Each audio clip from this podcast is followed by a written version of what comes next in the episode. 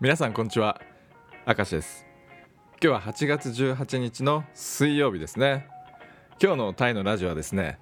明石直也のタイ移住ガイドバンコクの日本人街スクンビット特集の第3弾としてプロンポン編をお届けします。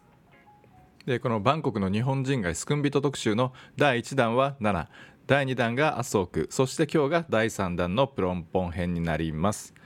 でまだねこの7麻生区編を聞いてないという方はね概要欄にリンクを貼っておきますのでぜひご覧ください。でこの明石直也のタイ移住ガイドはですねタイの長期滞在向けビザタイランドエリートっていうねサービスがあるんですけどもそのタイランドエリートさんのホームページ上で今月から始まった連載企画です。でねそのタイランドエリートさんのホームページの記事と連動してこのタイのラジオでもお届けをしています。でねこのタイ移住ガイドはねその名の通りタイ移住を検討している方ですとかまだねタイに住み始めたばかりだよという方に向けた企画になっています。まあ、僕はね今タイに10年住んでるんですけども、まあ、この在住10年の経験を生かしてタイにね移住を検討している方のお役に立てるようなね情報を発信していこうというコンセプトでやらせていただいています。でまあこれまでにねスクンビット特集の他にはバンコクで日本人が暮らしやすい5つのエリアという回もありますので、まあ、バンコクでねどこに住めばいいんだろうというふうに悩んでいる方はねぜひそちらの回もお聞きください。はいそれではねバンコクの日本人がスクンビット特集第3弾プロンポン編をお届けしましょう。でまずねプロンポンを一言で表すと日本人に一番人気のザ・日本人街。まあ僕はこういうイメージを持ってますね。でまあプロンポンっていうのはね BTS のプロンポン駅を中心としたエリアでバンコクで最も日本人が多く住む街なんですよね。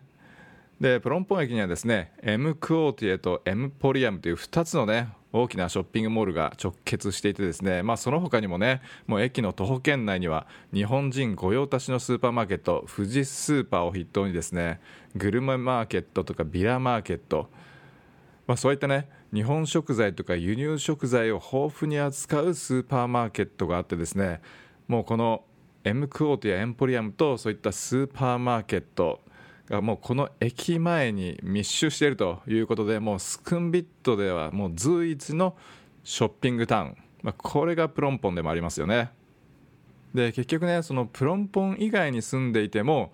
まあ、なんだかんだねプロンポンには定期的に買い物に来ているという方がね日本人では多いと思いますやっぱりその富士スーパーにしか売ってないものがあったりとか、まあ、プロンポンに行くと富士スーパー以外にもそのグルメマーケットとかビラマーケットとか、まあ、そういったスーパーマーケットが徒歩圏内に固まっているのでもうプロンポンに行けば一通り全部揃うということもあってね、まあ、週に1回とか2回とか他のエリアからプロンポンに買い物に来ますということが非常に多いと思います。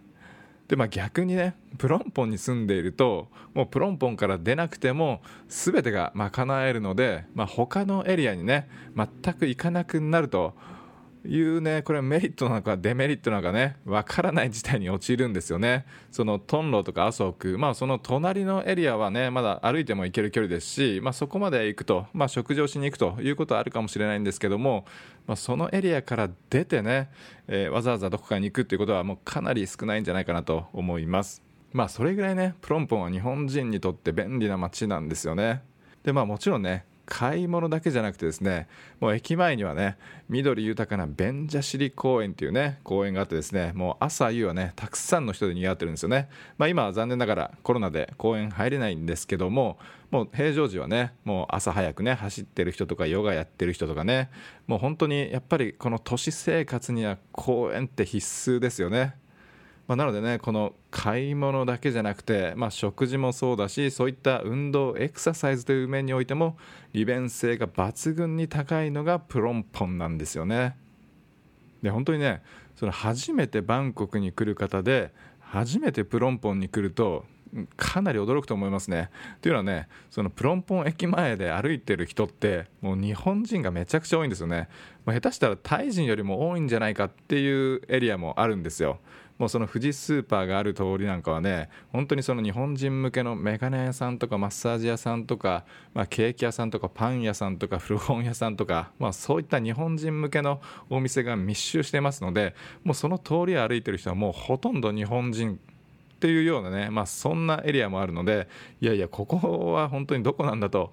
もうここは日本かなというふうにね錯覚するぐらいもう日本人が多い、まあ、これがねプロンポンの特徴になります。でまあね続いてプロンポンの住環境ですね。でまあプロンポンはね全エリアのね全域に住宅があるんですよね。もう最新のタワマンからまあ地区が結構経ったね何十年経ったアパートまでね選択肢が豊富にあるということもねこのプロンポンの魅力かなと思います。でもおそらくねこの物件の数ではスクンビットではね多分プロンポンが一番多いと思いますね。で僕はあの仕事で不動産のメディアをね2つ運営をしていてもうこの5年でおそらくね3400件の物件には内見に行ってるんですよ。もうその99%がスクンビットエリアなんですなんですけどもやっぱりね多いのがプロンポンとトンロンになるんですよね。まあ中でもねプロンポンはやっぱり物件のその数がダントツに多いと思いますね。まあなので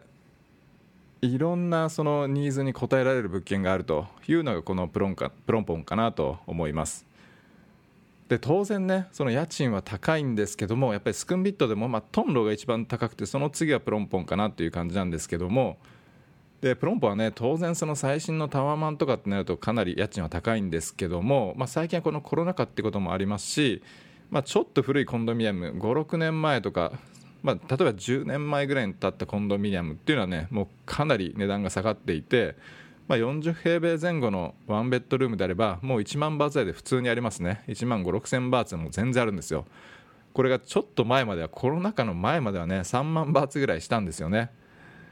まあ、そう考えるとねそういったちょっと地区が建っているコンドミニアムっていうのはもう半額近くになってるんですよね。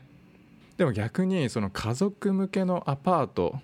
まあ、2ベッドルーム以上ですね。3ベッドとか4ベッドルームこういった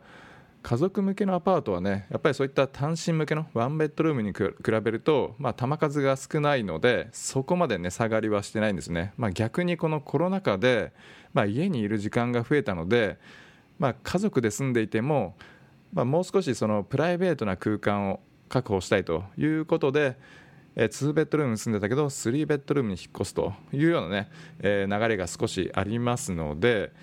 まあ、そういった家族向けの物件というのはそんなに値下がりがしてないというのがねこのコロナ禍においてのこのバンコクの物件の特徴ではないかなと思います。まあ、なのでね今プロンポンで部屋を探すんであれば、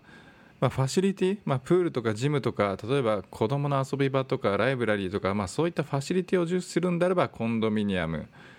いやそういったファシリティよりも今はまあ自分の部屋にいることが多いから部屋が広い方がいいという方はちょっと地区が古いアパート、まあ、ここを狙っていくのがいいのかなと思います。まあ、地区が古いといってもですね、まあ、やっぱりもともとやっぱりそのずっと外国人の駐在員日本人をはじめとした駐在員が住んでいる物件なのでもう管理がねもう行き届いているんですよね。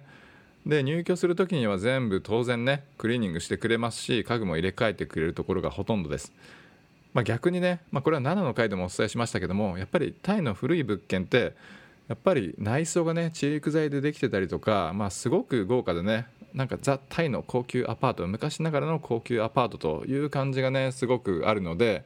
まあ、最新のねモダンなスタイリッシュなコンドミニアムもおしゃれでいいんですけども、まあ、木のぬくもりを感じるっていうんですかね、まあ、そういった部屋が好きな人は、まあ、築古のアパート、まあ、こちらをね僕はおすすめします。であとはねそのペットを飼っている方、まあ、僕も猫2匹飼ってますけどもまあ、ペットが飼える物件ってやっぱりねどうしてもその最新のコンドミニアムとかタワマンとかってねやっぱり建物自体がペットをね禁止している物件が多いので、まあ、どうしてもねそういった地区が古いアパート、まあ、そういったところになっていくんですよね、まあ、そういったペット可の物件もねやっぱりプロンポンが一番多いかなと思いますので、まあ、ペットを飼っている方はまあ、プロンポンの築古のアパート、まあ、そういったところをね、えー、探していくのがいいんじゃないかなと思います。でまあ、バンコクでねどうやってそういった物件を見つければいいのかということについてはねまた改めて、まあ、バンコクでお部屋を探す方法というねテーマでお話ししたいと思いますので、まあ、ぜひね、えー、楽しみにしていただければと思いますはい、それではね、えー、プロンポンの住環境の話にまた戻りますけども、まずね、買い物面、まあ、これはね、冒頭でお伝えした通り、プロンポン駅にはね、エンポリアムとエムクオーといってね、2つの大きなショッピングモールが直結しています。まあ、この2つのショッピングモールだけでね、まあ、大体買い物と食事は事足りるんですけども、それ以外にもね、ちっちゃいコミュニティモールっていうんですかね、そういったものがたくさんあるんですよね。でそういうの47にはレインヒルっていうのがあったりそういうの26には日本町、まあ、これ居酒屋が集まる日本町とかあとは K ビレッジっていうね結構オーガニックマーケットとかをやってる K ビレッジっていうね、えー、半屋外のモールがありますしあとは A スクエアこれはねえー、湯の森っていうね日本式の温泉施設ですね、まあ、そういったものがあったり大型スーパーのビッグシー、まあ、こういったねショッピングモールもねプロンポンにはあるんですよ。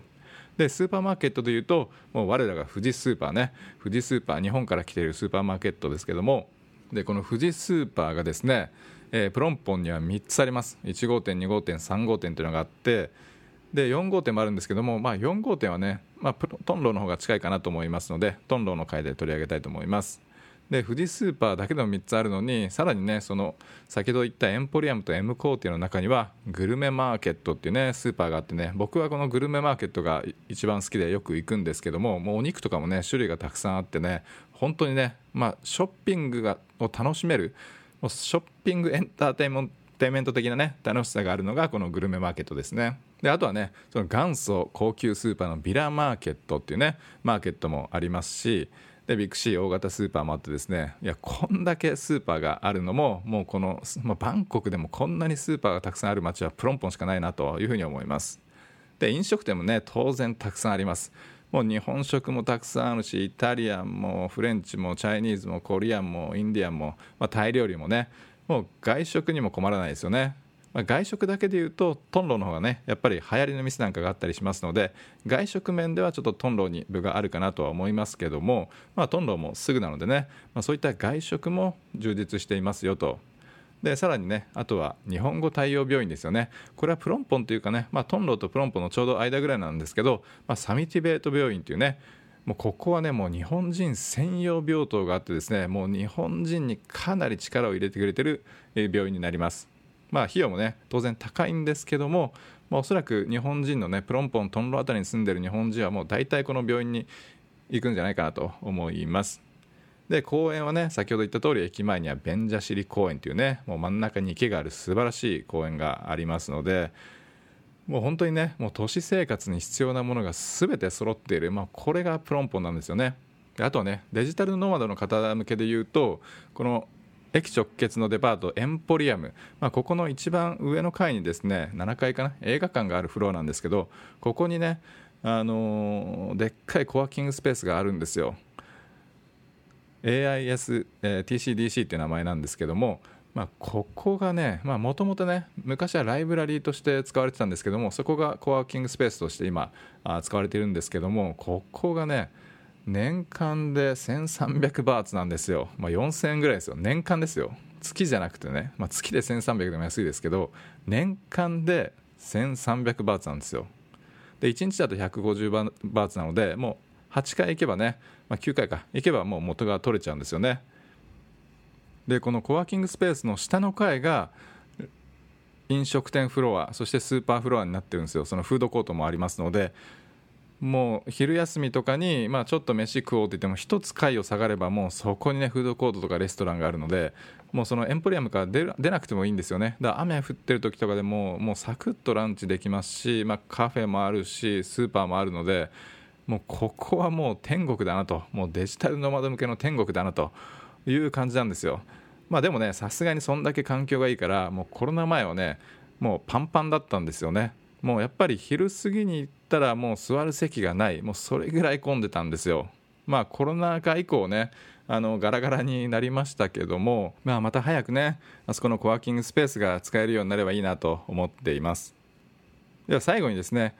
プロンポンの中のおすすめのソイですね。僕がプロンポンで好きなソイを紹介していきたいと思います。でまあ正直ねこんだけプロンポンプロンポン言ってますけど僕はねプロンポンには住んだことないんですよね、まあ、今隣の麻生君住んでますけどもまあでもねその僕は先ほど言った通り、まあ、不動産メディアを運営していてもうプロンポンの全ての沿いを歩いてきましたし、まあ、大半の物件を見てきてますので、まあ、そういった面でね、えー、語っていきたいと思います、まあ、でも正直プロンポンならもうどこに住んでもいいと思います。まあその中でねまあ強いてねおすすめを挙げていきますね。まあおすすめというかねまずは日本人が一番住んでいる沿い一番住んでいる沿いは奇数がでいうと沿いの39ですね、まあ、沿いの39というとね BTS プロンポン駅前からずっと北に伸びている、まあ、その沿い39が沿いプロンポンっていう名前なんですよね。でプロンポンっていうね昔のタイの貴族の名前らしいですね。でこの沿い39はねやっぱりまあ駅に直結している沿いということと M 工程に近いというね便利な沿いですよね。でこの沿い39もね奥の方に行くと一通になっちゃうのでその一通のエリアになると若干不便になるなと思います、まあ、なのでその一通になるまでの間ですね。そういの入り口からまあ500メートルぐらいまでの間ですかね、まあ、その間に住むのがいいんじゃないかなと思います。でもねいいことばかりじゃなくてねこのソイ39っていうのは洪水の名所でもあるんですよね。大雨が降るとすぐ冠水するんですよ。特にその添いの入り口付近のところですね。もう本当に1時間とか大雨が降ってるとすぐ膝ぐらいまでのね水は溜まってしまうんですよね。まあなのでそれだけがねちょっとネックかなと思います。まあ、これはバンコクねこのソイ30に限らずやっぱりその寒気の時は全く雨が降らないのでこういうのわからないんですけどもこの雨季今今雨季なんですけどね、まあ、大体6月からまあ10月ぐらいまでが雨季なんですけども、まあ、この雨季のスコールが降ったら自宅前の沿いがどうなるのかということはですね、まあ、本当はね住む前に一度確認できた方がいいんですけども、まあ、沿い39の入り口付近は本当にねもうすぐ冠水しますね。まあ別にね、まあ、ずっと冠水してるわけじゃなくてしばらくすると引いていくので、まあ、それもね年に何回かなので、まあ、そこまで住んでる人は気にしてないとは思うんですけども、まあ、一応ね、まあ、そういったことがありますよということはお伝えしておきます。あとね日本人が多いソイでいうとソイの33も多いですよねソイ33もまあ BTS プロンポンから徒歩圏内の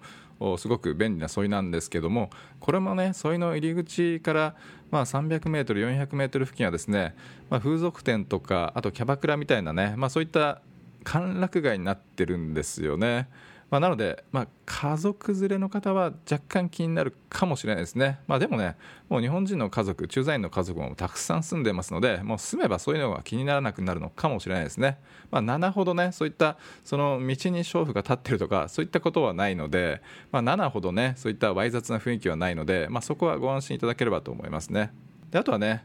個人的に好きな添いですねまあ、奇数側でいうと添い41と47ですね。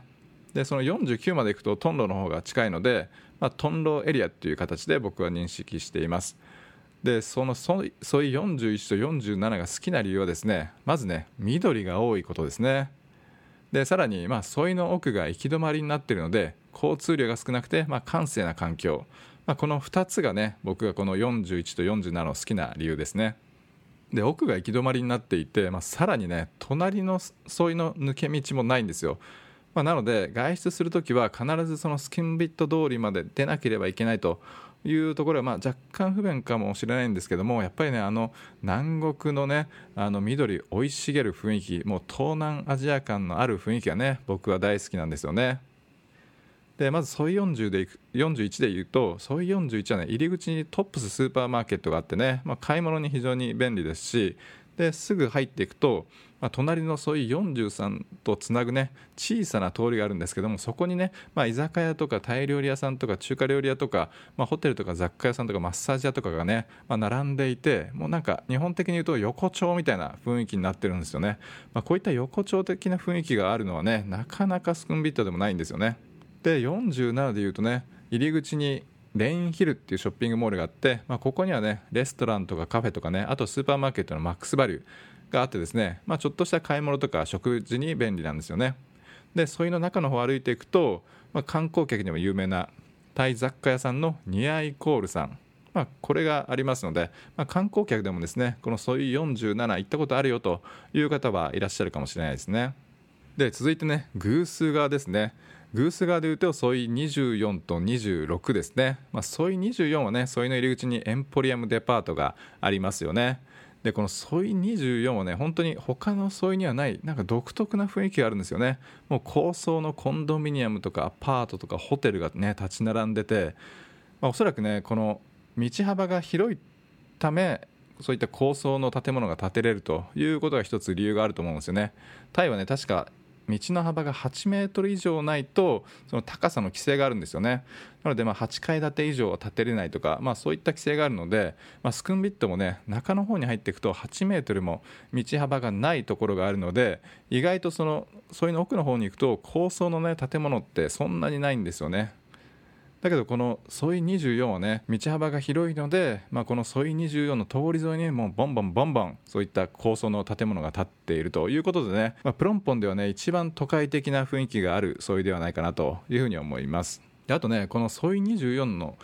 エンプリアムデパートを挟んで隣のソイですねまあベンジャシリ公園と並行して走ってるソイもねめちゃくちゃ好きですね。まあ、この公園沿いにもですねコンドミニアムとかアパートが立ち並んでいるので、まあ、1回はねこの公園沿いに住みたいなというふうに思っています。で最後にねソイ26ですね。でソイ26はですね、まあ、おそらくスクンビットの中でも一番並木が美しい通りだと思います。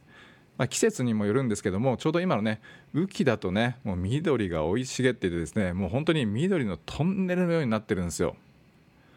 で寒気ねその11月12月とかね1月2月ぐらいまではその緑もね落ち着いていてそこまでのその緑のトンネル感っていうのはないんですけどもこの今のね雨季の季節は本当に緑が生い茂ってて美しいんですよね。で当然ねそれだけね生い茂ってるので、まあ、その道歩いててもですね直射日光を遮ってくれて、まあ、そんなに暑さを感じないんですね昼でも。でさらにねそのソイ26の奥の方に行くと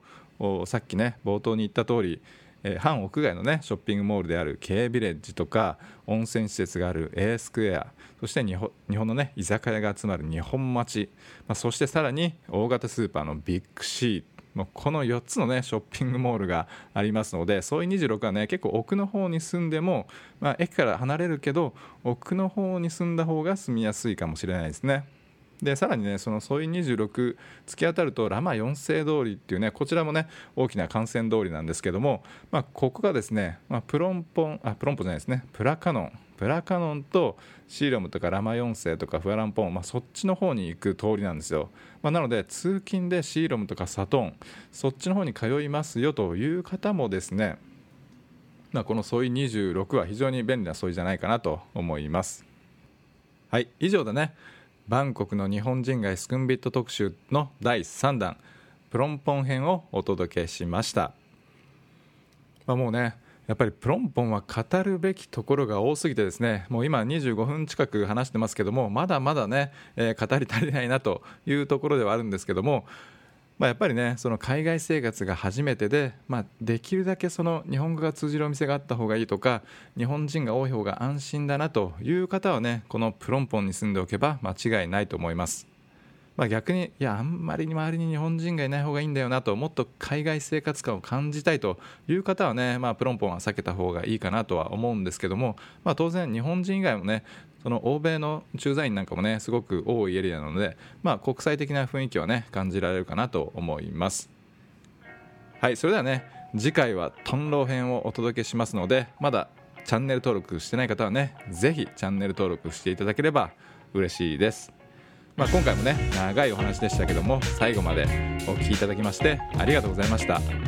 また明日お会いしましょう。